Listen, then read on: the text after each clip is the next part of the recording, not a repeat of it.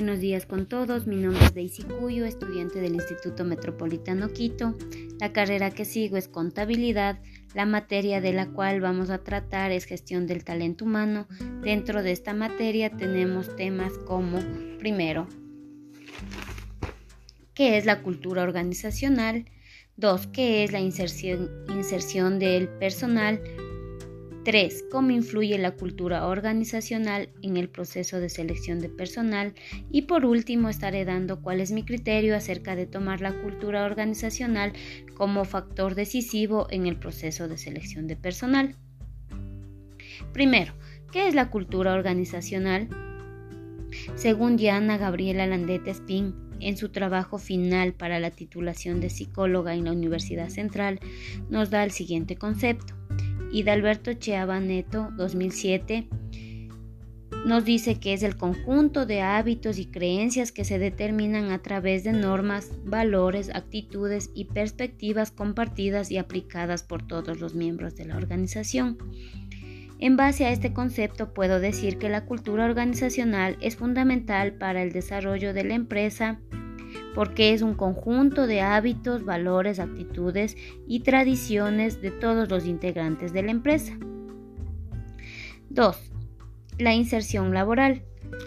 Según la revista Espacios, en el 2019 nos indica que es un proceso de cierta duración de tiempo. Se puede decir que es un proceso lento, donde intervienen distintos factores para su realización desde las características que presentan las personas y sus oportunidades que ofrece el mercado laboral, originándose un encuentro efectivo entre la ocupacionabilidad y la empleabilidad. Para mí la inserción laboral es el proceso vital para que las personas entren en el ámbito laboral una vez que le hayan analizado para saber en qué área le corresponde estar, ya sea por sus habilidades y conocimientos. 3. ¿Cómo influye la cultura organizacional en el proceso de selección de personal?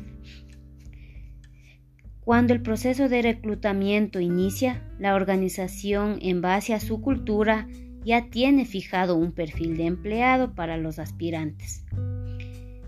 El departamento encargado en este proceso debe, debe tener claro el, perfil del empleado que necesita contratar y para ello para ya debe ser fácil saber si el aspirante cumple o no con los valores que necesita la organización para ser parte de ella.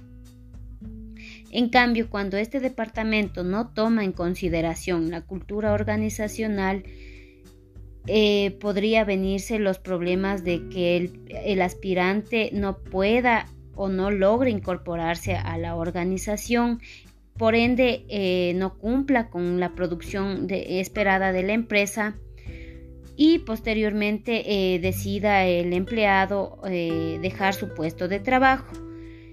Este es un, un, factor que no puede suceder porque en el reclutamiento es un proceso largo y deben tomar en cuenta la cultura que tiene la empresa para poder eh, seleccionar al empleado indicado para el área que necesita la empresa.